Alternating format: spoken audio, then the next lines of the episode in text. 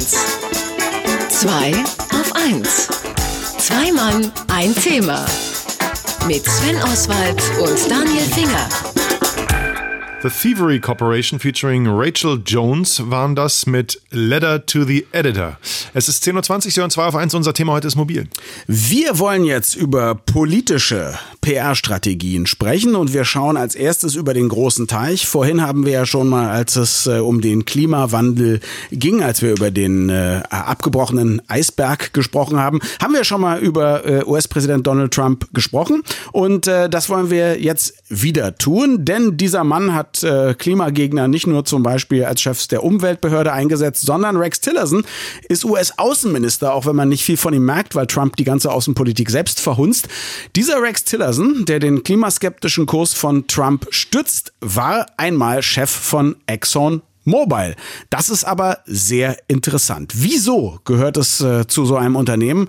Zum Beispiel äh, äh, dazu, wie die Butter aufs Brot, den Klimawandel in den Bereich der Mythen und Sagen zu rücken und vor allem, wie machen sie das in der Politik erfolgreich? Das wollen wir mit unserem Marketing-Experten Markus Bartelt besprechen, der noch nicht von der Öllobby gekauft wurde. Guten Morgen. Morgen, Markus. Schönen guten Morgen. So, wie hat sich denn ExxonMobil in den letzten Jahrzehnten zum Thema Klimawandel geäußert?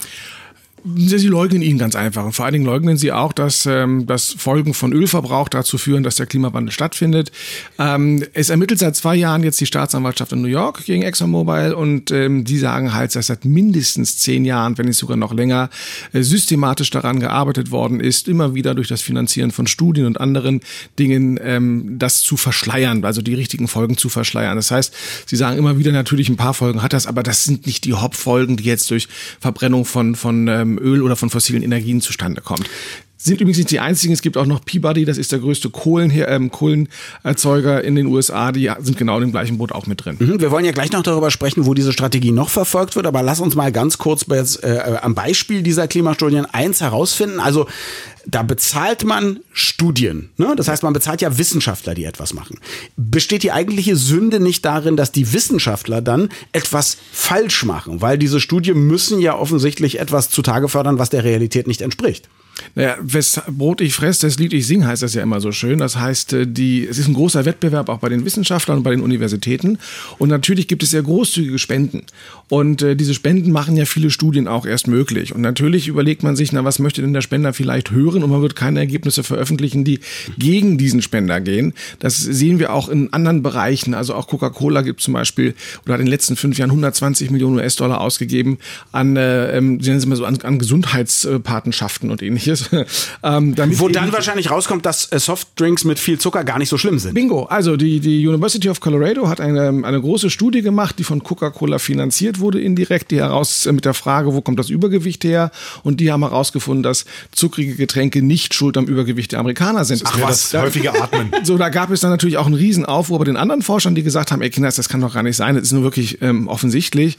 Aber auch hier, das Geld kam eben vom Coca-Cola-Konzern, es ist viel Druck entstanden, Coca-Cola musste offen offenlegen, welche Studien sie noch mitfinanziert haben. Also es ist gang und gäbe, nicht nur in Amerika, sondern tatsächlich auch bei uns, dass eben die Lobby äh, solche Dinge finanzieren, um eben ähm, damit Resultate zu bekommen, die ihnen genehm sind. Ich nehme an, es wird nicht so sein, dass man sagt, also äh, Ölverbrennung ist super gut, das hilft gegen den Klimawandel gut gegen und, ähm, und, und Cola mit Zucker und McDonalds essen, das macht schlank. Ich nehme an, so perfide wird nicht vorgegangen. Wahrscheinlich geht es eher darum, Zweifel zu sehen, mhm. äh, Argumente diffus zu machen. Was ist da die Hauptstrategie? Also Zweifel sehen, ablenken vom eigentlichen Thema. Also die Zuckerindustrie sagt zum Beispiel, Zucker ist nicht der Hauptverursacher von Karies, sondern du kannst eigentlich alles essen, den ganzen Tag, was du möchtest. Du musst dir halt nur gut die Zähne putzen und ordentlich kauen. Und zwar den ganzen Tag. Und, und das sind und das sind so die Punkte. Das heißt, es wird einfach, äh, es werden Dinge verschoben.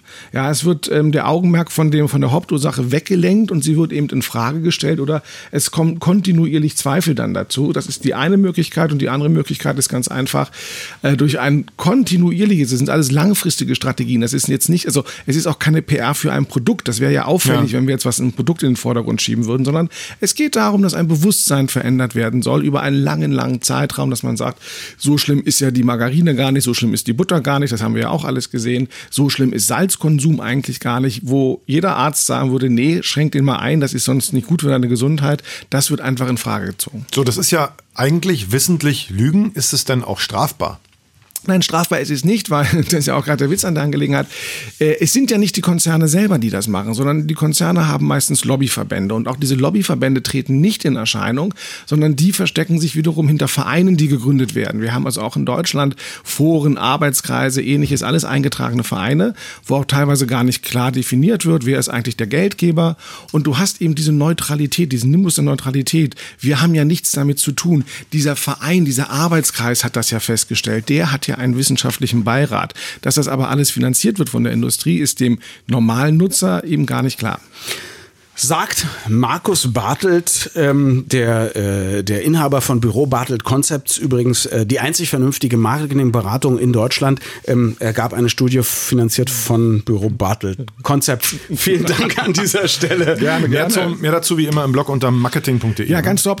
Nee? Da ich, nee, da ich gerade äh, Extra am, nicht? Da ich gerade am Umziehen bin, äh, ah. habe ich das heute nicht geschafft. Den wird es mhm. am Dienstag geben, den Beitrag diesmal erst. Aber ich glaube, der Redakteur wird es auf die Facebook-Seite bei euch dann stellen und dann merkt man spätestens, dann kann man es nachlesen. Es kommt drauf an, ob die nächste Studie finanziert wird. Ob ja. wir das machen.